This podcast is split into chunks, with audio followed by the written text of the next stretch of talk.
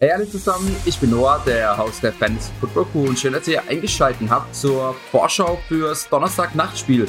Die 6-1 Packers spielen gegen die 7-0 Cardinals. Das ist ein sehr, sehr geiles Spiel, vor allem für mich als Packers-Fan. Wir haben ein paar Verletzungen oder ein paar Ausfälle eher. Also Devante Adams und Alan Lazar sind auf der Covid-Liste, das heißt, die fallen aus. Das heißt, es gibt einiges zu diskutieren. Was ist gerade, also da kamen auch einige Fragen dazu rein wie es mit der Wide Receiver Position aussieht. Also ist Randall Cobb ein Starter, ist MWS ein Starter ähm, und so weiter. Aber zum Spiel kommen wir immer erst später. Erstmal für euch nochmal drei Spieler bei Hold und Sell, also jeweils einer. Letzte Woche habe ich äh, Miles Sanders als Beispieler ähm, betitelt. Hat sich natürlich jetzt ein bisschen erledigt, weil er verletzt ist. Aber ich würde sagen, dass mein Hold mit AJ Brown, der hat ganz gut gefruchtet, der hat auf jeden Fall stark gepunktet. Und mein Cell-Spieler weiß ich gar nicht mehr. Ja, egal. Heute auf jeden Fall drei neue und das bezieht sich sogar auf die eine Frage, die wir hatten. Und zwar mein Beispieler ist DJ Moore. Ähm, ich habe mir seine Statistiken angesehen. Seine ersten vier Wochen waren wirklich beeindruckend und ich glaube, viele haben auch so gedacht, oh, der ist der neue Top 5 Wide Receiver, ist jetzt der in seinem krassen Breakout-Jahr, auch wenn er die Jahre davor ja auch schon, glaube ich, immer über 1000 Yards hatte. Trotzdem die ersten vier Spiele 12,4, 17,9, 16,5 und 27,9 Punkte. Also sehr, sehr starke Statline. Trotzdem jetzt die letzten drei Wochen wie eigentlich die ganze Carolina Offense ein bisschen geschwächelt mit 6,3, 8,4 und 10,3 Punkten. Letzte Woche dann 10 Tages bekommen, 6 gefangen für 73 Yards, hatte damit immer noch äh, den, den Hauptteil der Targets, den Hauptteil der Receptions und natürlich auch die Reception Yards. Er ist jetzt insgesamt im Moment Wide Receiver 8 auf die Saison. Und so würde ich ihn ungefähr auch einschätzen. Das Problem ist, wie schon gesagt, die letzten drei Spiele nicht sehr gut performt, wie die Carolina Offense im Allgemeinen. Und viele haben jetzt so ein bisschen das Vertrauen in DJ Moore verloren. Wie schon gesagt, ich habe jetzt eine Frage dazu bekommen, ob ich lieber DJ Moore oder Hollywood Brown hätte. Und da muss ich ganz klar sagen, DJ Moore. Ich sehe ihn wirklich immer noch auch für Rest of Season als Top 12 Wide Receiver. Er hat in fünf von den sieben Spielen, die bisher gespielt wurden, zehn Targets bekommen. Und vor zwei Wochen hatte ich, glaube ich, Keenan Allen als Buy-Low-Spieler. Da habe ich genau das Gleiche gesagt. Was wir wollen, ist, sind Targets. Ähm, wie viel Yards dann im Endeffekt rauskommen, ob mal ein Touchdown fällt oder nicht, obwohl DJ Moore jetzt auch schon drei Touchdowns hat. Ähm, ist oft ein bisschen random. Was wir wollen, ist das, was wir ähm, bisschen einschätzen können, und zwar Targets. Wenn ein Spieler in der Offense zehn Targets oder mehr als zehn Targets bekommt, heißt es, er ist richtig involviert. Und es ist jetzt nicht so, dass DJ Moore nur äh, Slants kriegt, also drei Yards Pässe und dann schon getackelt wird, sondern er kriegt auch Deep Targets und das ist genau das, was wir von den Receivers sehen wollen. Ja, ich würde jetzt nicht ähm, einen Stephon Dix für ihn hertraden, ich würde keinen Cooper Cup für ihn hertraden, aber als Wide Receiver 8 äh, wenn ich mir jetzt rausgeschrieben habe, ihr könnt zum Beispiel einen Ridley für ihn wegtraden, der für mich auch hart an der Grenze war, dass ich den heute als Sell-High-Spieler nehme. Mike Evans, ähm, wenn ihr auf die Running Back Position, wenn ihr da stark besetzt seid, könnt ihr vielleicht auch einen Cordell Patterson, Josh Jacobs weggeben. Klar, das kommt immer auf euer Team an. Wenn das euer Running Back 2 ist, würde ich immer den Running Back lieber behalten. Aber das wären auf jeden Fall Spieler, die ich für DJ Moore hergeben würde. DJ Moore auf jeden Fall für mich Top 10, Top 12 Wide Receiver für Rest of Season. Und ich habe das Gefühl, dass er im Moment in der Fantasy-Community eher als schlechter bezeichnet wird als Top 20 Wide Receiver. Und dann könnt ihr einfach mal schauen, okay, welche Wide Receiver oder welchen Running Back kann ich in dieser Range abgeben, um den DJ Moore zu bekommen. Ansonsten, mein Hold-Spieler ist Antonio Gibson. Ist jetzt, glaube ich, seit zwei, drei Wochen so ein bisschen angeschlagen, ein bisschen verletzt. Trotzdem sein Workload, was er an sich hat, hat sich nicht groß geändert. Also er hat jetzt in den ersten zwei, äh, sieben Spielen zwei Spiele gehabt, wo er 20 Attempts hatte. Sonst waren es immer zwischen 10 und 14. Also das hatte nichts groß mit der Verletzung zu tun. Dass er jetzt, ich glaube, letzte Woche hat er 14 ähm, Carries, die Woche davor 10. Äh, das hatte er aber auch in den ersten Wochen ein, zwei Mal so. Das ist so ein bisschen seine Rolle, dass er so zwischen, sag ich mal, 12 und 20 Carries kriegt. Aber aufgrund seiner Verletzung hat er einfach im Moment ein bisschen Schwierigkeiten, glaube ich, zu performen. Er macht keine Touchdowns. Äh, das, ähm, das Gamescript war auch immer schlecht, dass McKissick oft auf dem Feld war, also weil sie halt hinten lagen, zum Beispiel letzte Woche gegen die Packers. Ich glaube trotzdem, dass er ein sehr, sehr solider Running Back ist. Ich habe jetzt viele Podcasts die Woche gehört und da einige haben gemeint, oh, das ist ein Sell-High-Spieler, weil viele Leute so denken wie ich, okay, er ist vielleicht noch ein Top 15 Running Back, aber Ähm, andere haben auch wieder gesagt, oh, das ist ein Buy-Low-Spieler, der wird noch ein Top 15, Top 12 Running Back. Deswegen würde ich mich einfach dafür entscheiden, wenn ihr ihn in eurem Team habt, tradet ihn nicht weg. Klar, wenn ihr ein Angebot kriegt, Najee Harris für ihn, würde ich es machen oder ein Joe Mixon oder sonst wen, dann würde ich es machen. Aber ich hätte ihn jetzt zum Beispiel lieber als den Josh Jacobs, einen Elijah Mitchell, David Montgomery, die grundsätzlich so in dieser Range von Antonio Gibson sind. Zudem, wie schon gesagt, liegt ja ein bisschen oder wirkt im Moment so, dass er nicht ganz so performen kann aufgrund seiner Verletzung. Er spielt jetzt diese Woche gegen die Broncos, die letzte Woche gegen die Ernest Thompson nur 140 Yards zugelassen haben. Ähm, das heißt, könnte man hoffen, dass er diese Woche ein gutes Game hat und danach hat er erstmal eine Bye Week. Klar, nach der Bye Week spielt er gegen die Bucks, was auf jeden Fall kein gutes Matchup ist. Aber in der Bye Week wird er hoffentlich sich ein bisschen ausruhen können, wird ein paar Tage resten können und dann hoffe ich, dass er dann für Rest of Season wirklich nochmal top fit ist und dann auch gut punkten kann.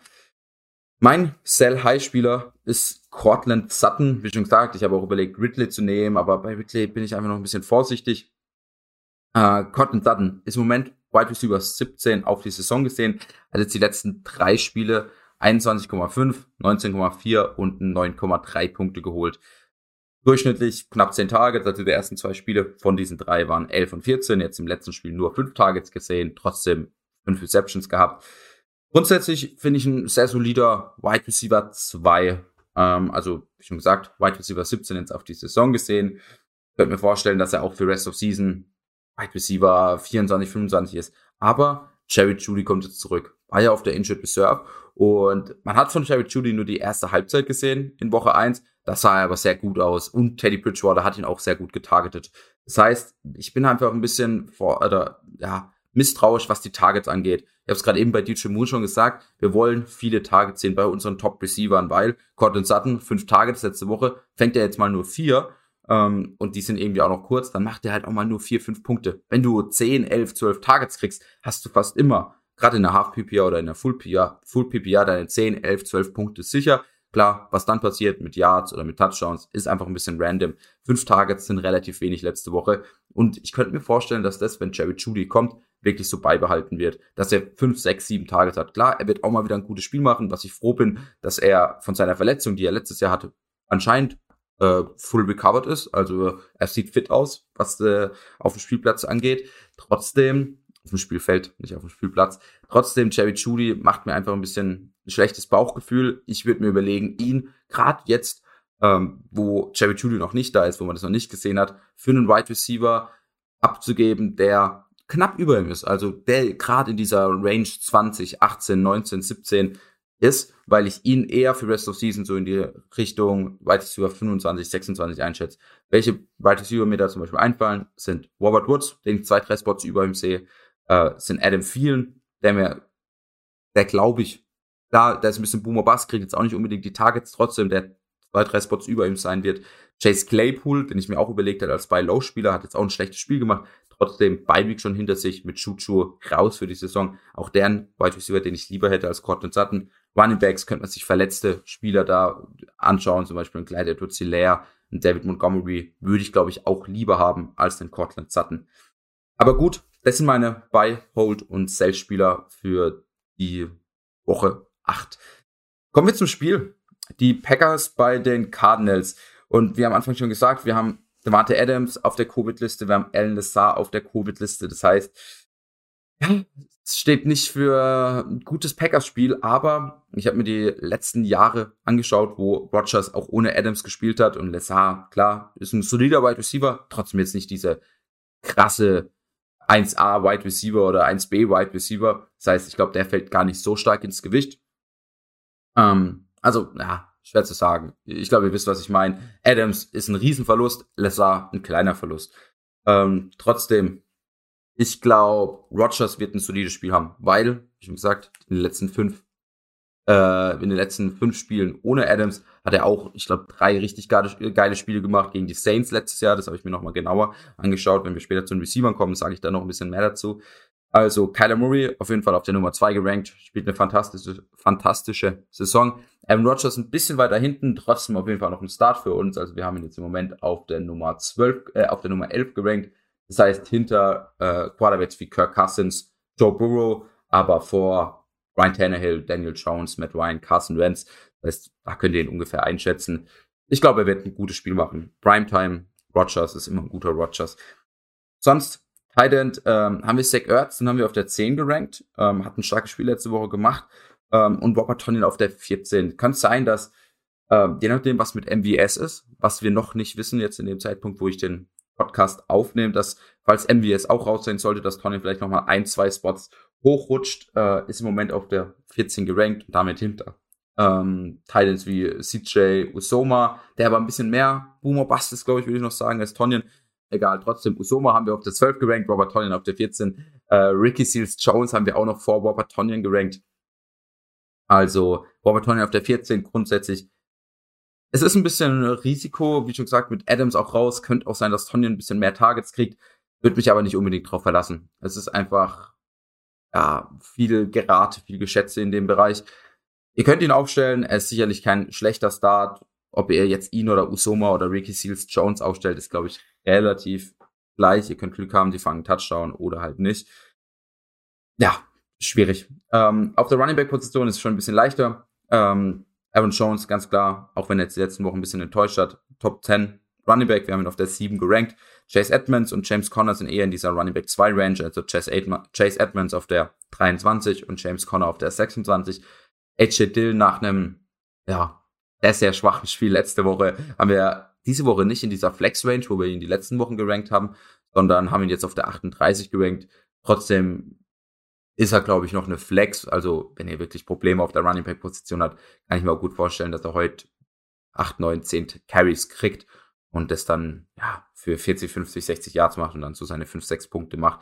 Wenn er Glück hat, einen Touchdown für dann 12, 13 Punkte. Wide Receiver Machen wir erstmal die Cardinals-Seite, einfach weil das, glaube ich, ein bisschen schneller geht. Also, da war auch eine Frage, ob Hopkins spielt. Äh, soweit ich weiß, schon. Ähm, ich habe nichts anderes gehört. Äh, also gehe ich davon aus, dass er spielen wird.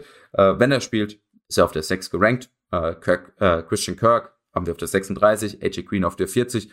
Rondell Moore haben wir im Moment nicht in unseren Top 50 gerankt. Liegt einfach daran, dass er die letzten Wochen auch nicht stark performt hat. Ähm, grundsätzlich die Cardinals Offense ist relativ schwer immer zu predikten, weil Kyler Murray auch das sehr gut macht, den Ball sehr schön verteilt. Das heißt, es ist immer schwer zu sagen, okay, wird heute Christian Kirk ein starkes Game haben, wird AJ Green heute ein starkes Game haben. Einer von denen oder auch ein Rondell Moore, einer von denen wird wahrscheinlich ein gutes Game haben und dann am Ende irgendwie in den Top 25 Wide Receivers sein. Aber es kann halt auch sein, dass ihr Green aufstellt und dann macht's Kirk oder ihr stellt Kirk auf und es macht AJ Green. Das heißt, es ist einfach immer schwer zu predikten. Deswegen für uns äh, 36 Spieler oder 35 Spieler vor Christian Kirk, einfach weil die ein bisschen mehr Sicherheit mit sich bringen. Green Bay Seite. Und da haben uns auch einen Haufen Fragen erreicht. Also, wie jetzt aus? Wer ist die Nummer eins? Wer ähm, ist Randall Cobb ein Right Receiver Nummer zwei? Ähm, soll ich MWS starten, falls er von der Injured Reserve aktiviert wird? Ich fasse das einfach mal alles ein bisschen zusammen.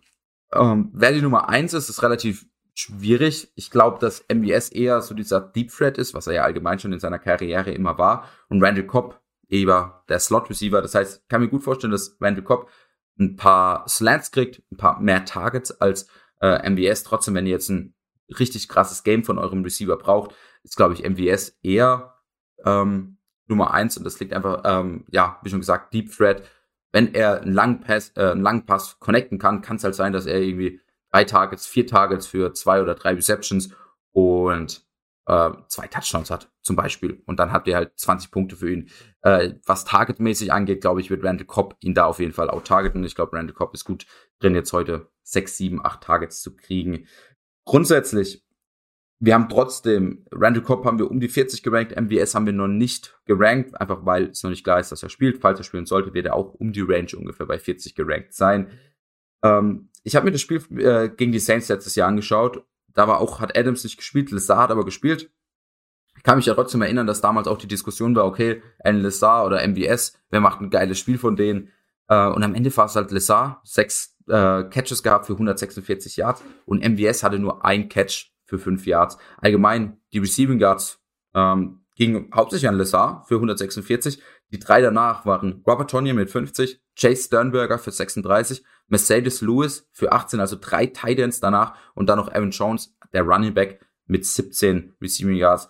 Und davor habe ich ein bisschen Angst. Ich kann mir gut vorstellen, dass einer von den Receivern heute ein ganz gutes Game haben wird. Also entweder Randall Cobb oder MBS, vielleicht aber auch Equanimous St. Brown oder Robert Tonyan wird ein krasses Spiel haben oder Aaron Jones wird ein krasses Spiel haben durch die Luft.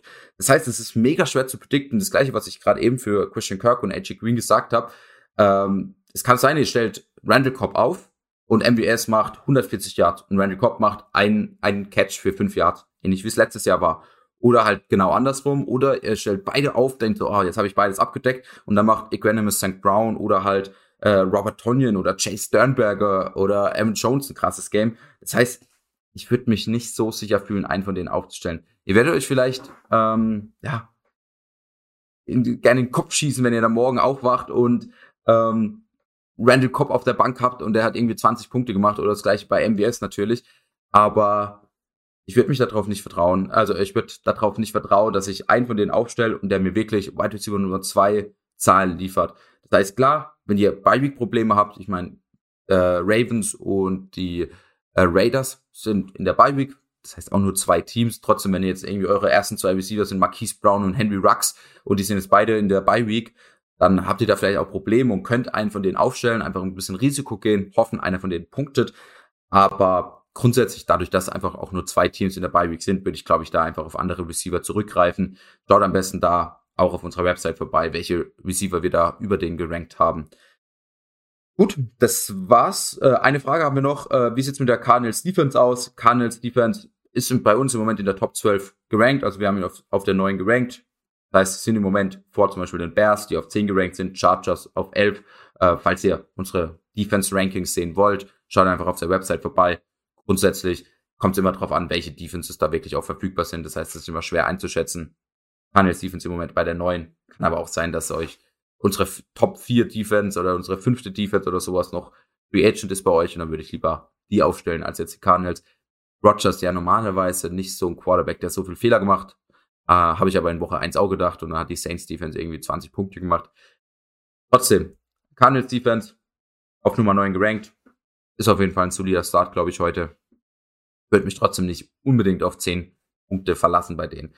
Gut, das war's für heute. Ähm, ich hoffe, ihr habt ein geiles Spiel heute Nacht. Äh, wir hören uns morgen wieder im Startsit Podcast und am Samstag wieder im Startsit Podcast.